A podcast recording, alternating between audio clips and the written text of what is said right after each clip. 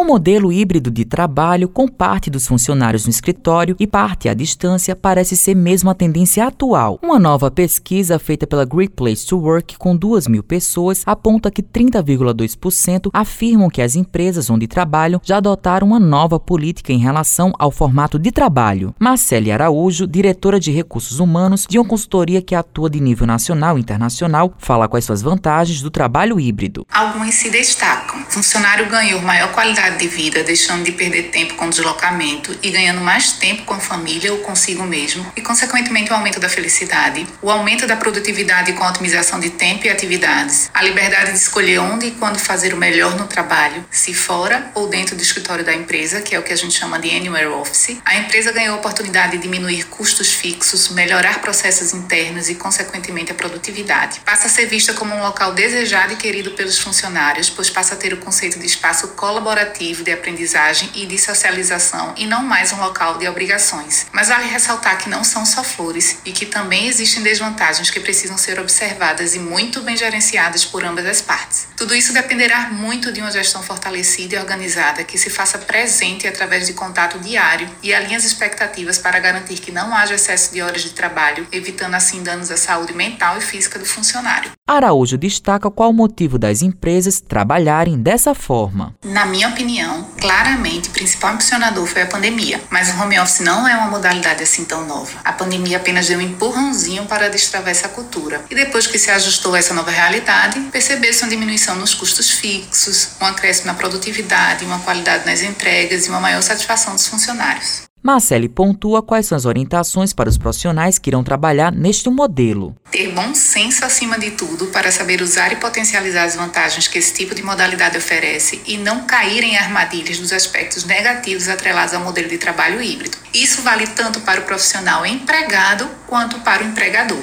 Matheus Silomar para a Rádio Tabajaro, emissora da EPC, empresa praibana de comunicação.